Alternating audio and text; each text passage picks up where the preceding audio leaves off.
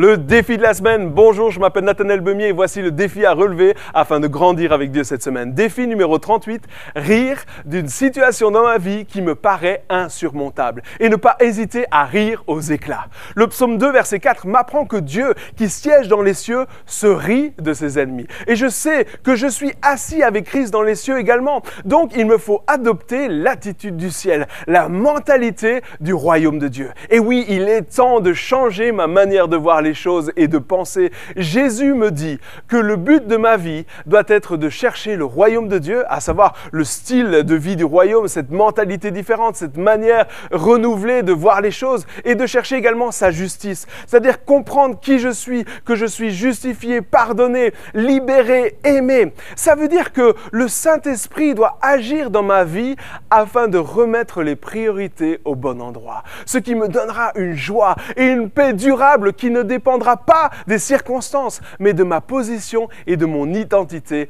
en Christ.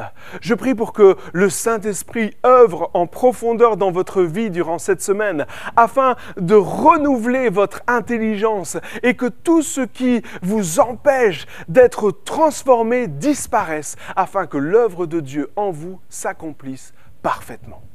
N'hésitez pas à inviter des amis à relever ces défis et partager ce que vous vivez afin d'encourager d'autres à les relever également. À la semaine prochaine.